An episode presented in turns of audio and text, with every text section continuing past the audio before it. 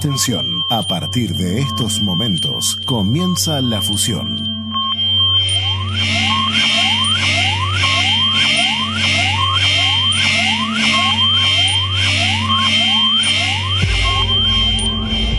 Falta 1 y Estación de Fe se convierten en Estación 1. Fusión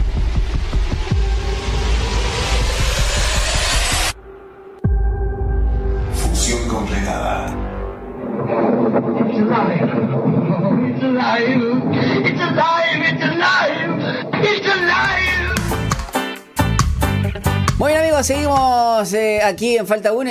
Es imposible no poder hacer referencia a...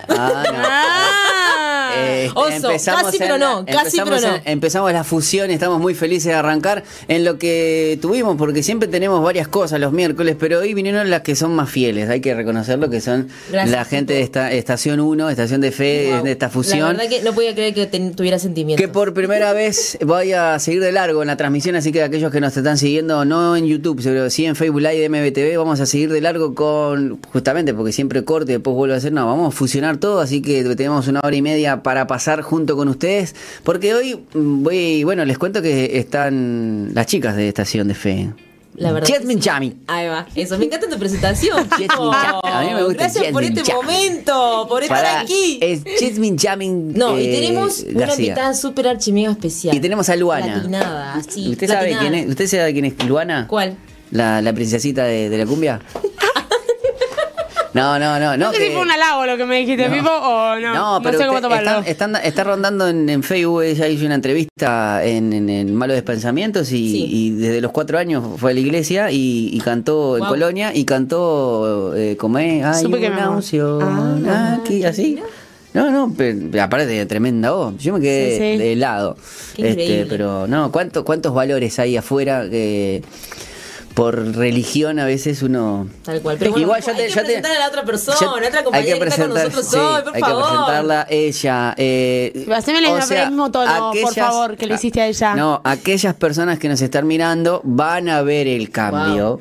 Abran Pero aquellas, ojos, aquellas que ojos. nos están escuchando, estamos hablando de que la voz inigualable, Wow. inconfundible, Wow. incontrastable Wow. de Eri Burgos Mm. tiene este aspecto. Wow. Cambié, cambié, cambié. ¿Cómo andan? Y si no, y si no, y si no, no notan el cambio, vayan a, a arroba Elibur, vean Burgos. Claro, ahí, ¿no? ahí, Y ahí síganla. copié todo. claro. Eh, y vean cómo una, una a- alguien de Minas estuvo recorriendo eh, Broadway. ¿Cómo andan chicas? ¿Todo bien? increíble, todo bien, todo tranqui. Eh, hoy, hoy en, en la fusión tenemos un tema muy A mí me encantan tus temas, Pipo, porque son candentes, son picantes, son temas que se ponen sobre la mesa. Se debate, tajan, me- me gusta. tajan. Eh, estar ocupado está infravalorado. O Sí. sobrevalorado. Eh, sería, esa sería lo. Y, y vamos a tirar factos acá. Wow. Así que Dale. atenti. Atento. Eh, parece ser que nuestra cultura determina que mientras más, más ocupado, más productivo sos. Sí. Ustedes que me pueden decir eso. Creo Eh, que sí. Creo que a veces tiran la frase famosa por su Pará. Ay, va, bueno, sí, sí, dale, dale. Iba a tirar la frase esa famosa que dice, no, no, tranquila, esa no, esa no. esa frase famosa que dice, por sus frutos lo conoceréis. Y a veces, ¿Y qué tipo de frutos? el de los hechos. ¿Todos los frutos son buenos? Martínez, Escuchá, hechos, ¿todos no los palabras. frutos son buenos? No. Porque depende también de lo que uno haga. Porque claro, porque vos- si vos me decís por sus frutos los conoceréis, estamos hablando de que también se puede aplicar, bueno, mm, el fin justifica los medios. Claro, no me fui tanto para ese lado. Eh, yo saco gente de la droga, pero eh, hago tal cosa. Eh, Por no. detrás. Y bueno, está. No, no lo estoy poniendo en un caso específico, pero digo, hago acciones buenas Sí. que compensan quizás acciones malas. De- a eso es lo que me refiero, ¿no? Pero igual, en la actualidad, la productividad está como, es, co- es como, tiene una, una medida que se, se, se le pone valor a las personas. Pero yo lo que entiendo es que a los ojos de Dios, la productividad luce un poco diferente. Diría bastante. Sí. Eh, a todos nos gusta hacer muchas cosas. Es como, y más que nada las mujeres que son multitasking, que, son, que te pueden hacer varias cosas. A veces hay hombres también que tienen esa parte, ¿eh? pero por una conformación del cerebro, las mujeres tienen esa facilidad de, hacer varias cosas a la vez. Ustedes saben, aquellas que son madres o, ustedes que son hijas, saben que sus madres, por ejemplo, perfectamente podrían estar haciendo la comida, barriendo, viendo lo que están haciendo ustedes, eh, haciendo las compras. ¿eh? Mientras que tu papá lo único que puede estar haciendo es mirar la tele. Sí. ¿Sí? Porque nosotros tenemos un pensamiento más, eh, más enfocado, que también en sus pros y sus contras, ¿no? Porque de última, el hacer varias cosas a la vez, como te dicen, a veces no, no haces bien ninguna. Pero por una conformación, con, eh, por una conformación del cerebro, quizás. Por algo son tan distintas y somos tan distintos, ¿no? Pero, eh, ¿qué significa ser productivo porque quizás a veces em, a veces uno necesita aumentar el rendimiento, ¿no? Para ser productivo. Y claro, porque vos puedes producir pero no tener un buen rendimiento en la producción que uno hace. Claro, porque queremos tener un, resultado también específico, ¿no? Eh, hay una frase que dice eh, hay que hay que hacer hay que hacer todo sin dejar de hacer nada. Ajá. Lo que implica quizás un exceso en la en las ocupaciones, en las varias tareas que tenés que hacer. Sí. Lo que para mí no te hace ser enfocado. Eso, perdés el enfoque. Yo creo lo mismo. Porque ¿de qué te sirve hacer un montón de cosas, pero al final no terminás siendo bueno en, algo en específico. Entonces, genial, estás en todo, me encanta, bárbaro, qué, qué activo, qué productiva que sos. Pero en realidad, hablando en serio, ¿en qué, ¿en qué área te destacás? Porque bárbaro, estás en todo, sos reactivo, pero ¿cuál es tu...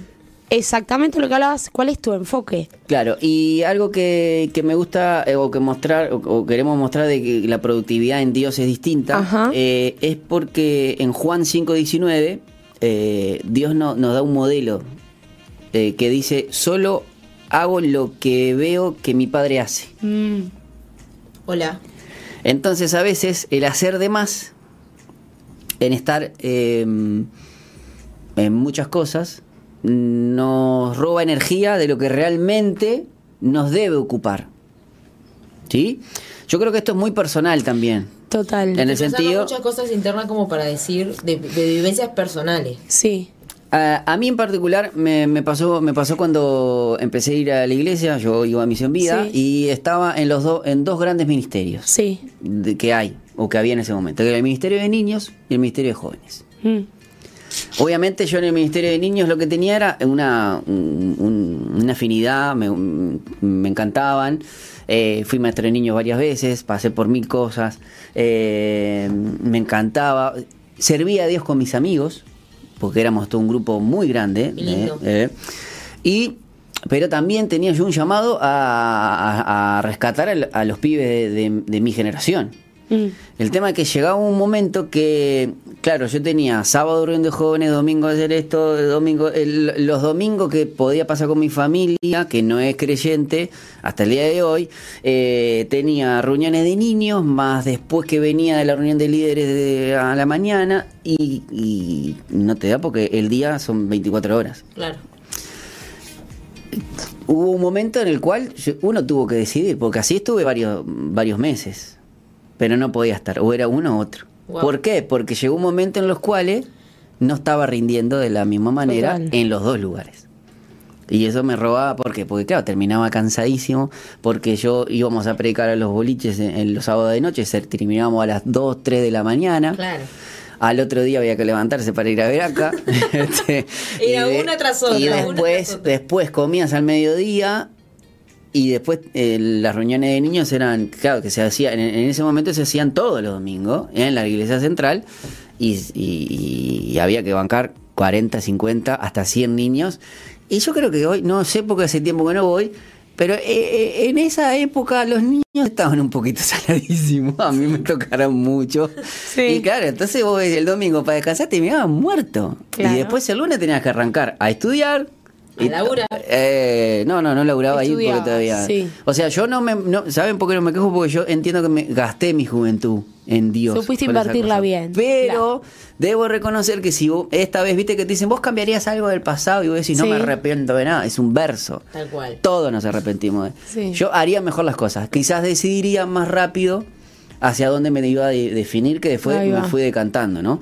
Pero bueno, a lo que voy es que si Dios tuvo un día para descansar, Dios iba a descansar un día por poner, porque, ¿por qué puso el séptimo día para descansar? Porque tenía ganas, porque vos imaginate, oh, fue, un laburo a, hacer, a hacer al hombre de- de- del barro. Yo creo que Dios sabe disfrutar, porque Dios dijo, ta, creé todo, hice todo. Para un día, pero no hizo como solo por descansar, porque, a ver, Dios no necesita descansar, pero sí dijo, para mí que paró como para deleitarse en lo que hizo, para ver lo bueno que hizo. Y también creo que iba a ver lo que iba a pasar en el futuro. Los seres humanos iban a tener mucho trabajo, etcétera, etcétera. Y dijo, ta, bueno, un día por lo menos la humanidad tendría que parar un poco y aprender a Bueno, disfrutar. u- ustedes vieron, ¿se acuerdan lo que pasó en el tiempo de pandemia, no? sí. Sí. que eh, cuando nos recluimos tanto, o el mundo se recluyó tanto, eh, la naturaleza empezó a ganar, empezó a ganar. O sea, se, ve- se veía, por ejemplo, en España, Avances, osos que sí. no se veían muy, porque claro, porque vieron que se, que se paró el mundo un poquito, tampoco fue tanto, pero vos ves el impacto de eso, ¿no? Total. Eh, y me gustaría poner un- como una antítesis, ¿no? O, eh, en el sentido de dos palabras. ¿Ocupados o productivos? ¿Qué quieren, qué, qué quieren ser ustedes? ¿Gente ocupada o gente productiva? De mi parte productiva. Siempre. Eli. Sí, productiva, porque es eh, cuando uno está ocupado.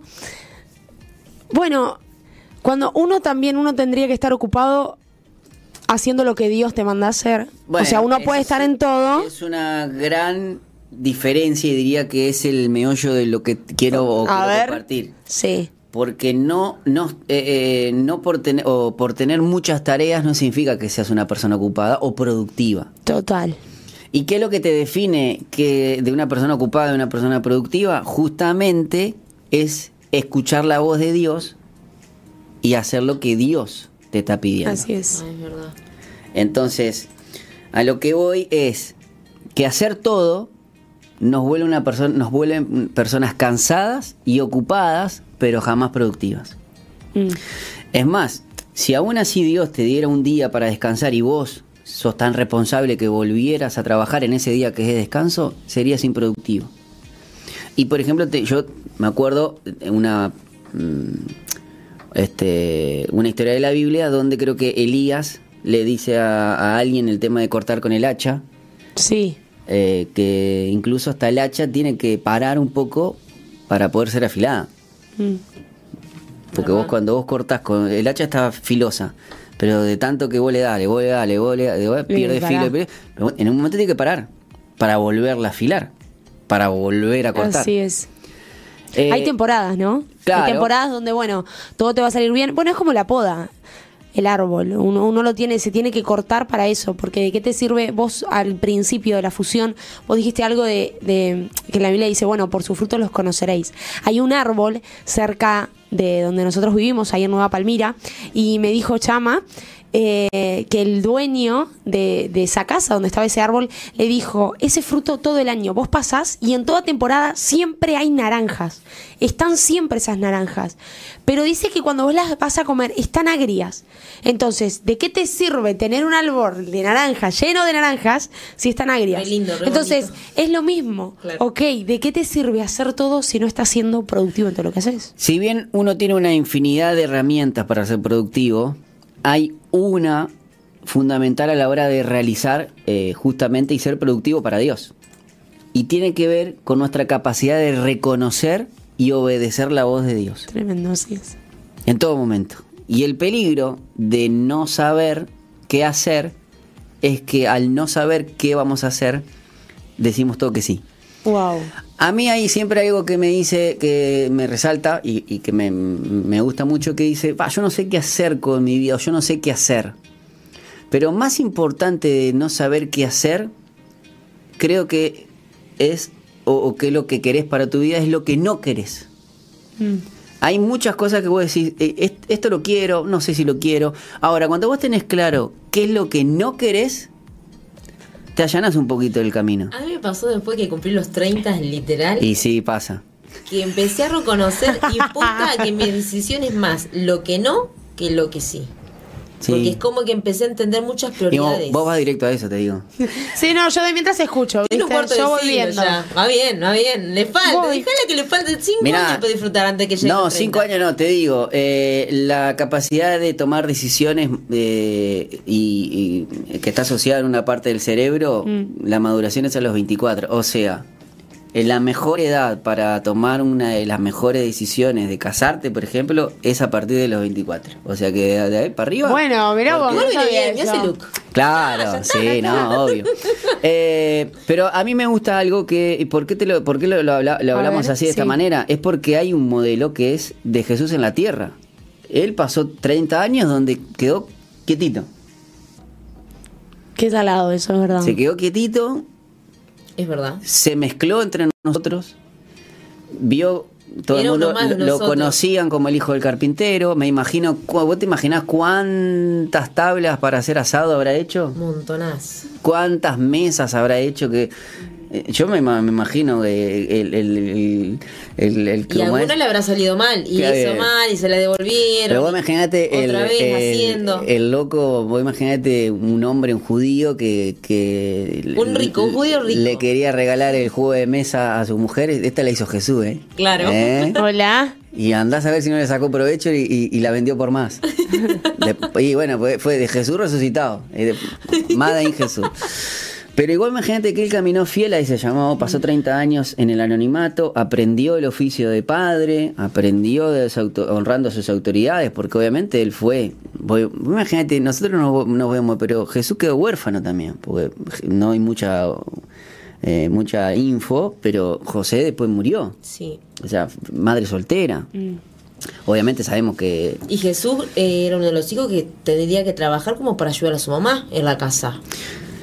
Pero imagínate que cuando fue el tiempo de él, me- yo mm, siempre me pasa esto, cuando dijo que tenía que ir a Jerusalén y vino Pedro con todo el amor de Dios, con todo el amor, no tenés que ir a Jerusalén, que esto, que-". y él, y él tipo, no, no, no, tengo que ir. Y a tal punto que se le, le tuvo que ser duro a su amigo. ¿Por qué? Porque tenía que hacer lo que hacía el padre. Y, y es más, todo el mundo decía, él decía, las cosas, yo no hago las cosas por mi cuenta. O sea, fue productivo. Total. ¿Estuvo ocupado? Sí, vos imaginate, lo que pasa es que vos venís ahora, levantás un teléfono, yo te llamo, che, vení Jesús, orá por mi suegra, orá por él. Venía a los 10 minutos, hasta, mandás una oración por WhatsApp. Sí. Ya, chau. Pero allá tenías que ir tres días. ¿Viste cuando vino con lo de Lázaro? Sí. Sí. Bueno, sí, ya voy. O Tres días después. Tres días, bueno. Tres días después llega. ¿Pero por qué? Porque él sabía que Dios iba a resucitar a Lázaro. Entonces esperó. Eh, y a veces nosotros nos llenamos de actividades que Dios no nos que- pide. Yo creo que a veces la espera del ser humano lo carcome por dentro, ¿viste? La ansiedad, el afán. Es un mundo que se ha generado tan rápido, va tan rápido, que a veces a nosotros nos cuesta parar.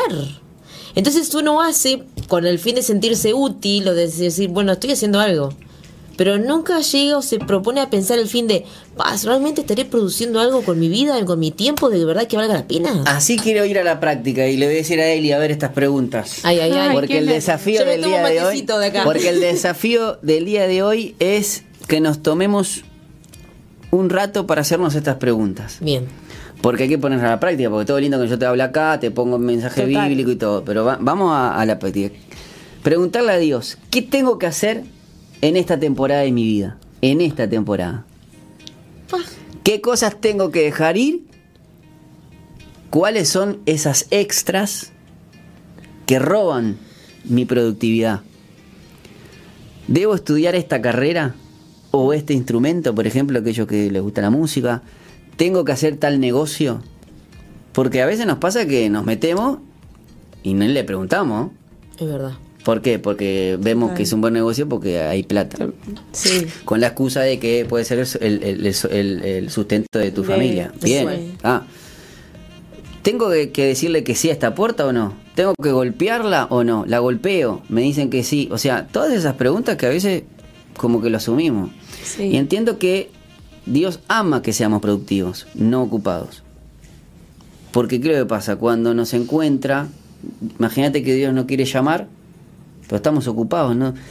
Porque no, no escuchamos su voz. Ahora cuando somos productivos, sí, se la, sí la escuchamos. Mm, Y vamos a saber qué decir, bueno, eh, empecé tal negocio porque vos lo empezás, porque te escuché. Si ahora me decís que tengo que irme, lo dejo.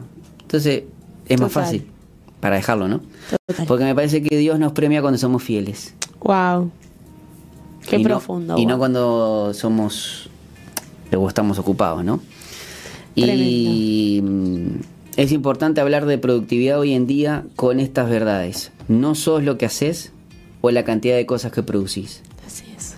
No llenes tu vida de extras, sino al contrario, hay que eliminarlas. Y sé fiel en lo que tenés que ser fiel. Va. Me dejó pensando. No, no, qué fusión. Qué increíble. Bueno, Pipo. Ser fiel en lo que uno tiene que ser fiel es real. Porque Dios te Dios, o sea, te dice algo y bueno, ¿qué hiciste con eso que te mandé a hacer? ¿Qué No con lo que no te mandé. Ajá, total. Total. Es tal cual. Es tal Eh, cual. Hay una gran Tremendo. diferencia entre una cosa y otra. Vos tenés que ser fiel con las cámaras. Nada más. Tremendo. No con la radio. poniendo un ejemplo, poniendo, poniendo un ejemplo personificado. Capaz que sí. Va, me la dio acá. Escuchá, pará, capaz que sí, tenés que ser fiel en las dos cosas. no, Pero te, no ten- te voy a negar que a veces no logro distinguir entre una cosa y otra. Yo las hago, pero a veces digo, Bueno, pero. ¿será que me quieres tirar para uno? y, y ¿Cuál no será? ¿Y no será el tiempo que le preguntes? Sí, al que me estás Total. dejando pensando como al punto de llegar a hacerlo. Claro, no, no, pero está bien, obviamente. Y yo entiendo que cuando uno busca eso y es genuino, las personas que están por encima nuestro lo reconocen. Sí. Porque a veces uno también hace por, por obediencia y está bien. Y yo. Sí. premia por ser fiel. Pero también hay un escalón más. Ser fiel en lo que tienes que ser fiel. Total. Ahora, cuando hay relación, entiendo que uno puede plantear mm, con nuestras autoridades todo. Y creo que hay eh, un mismo espíritu.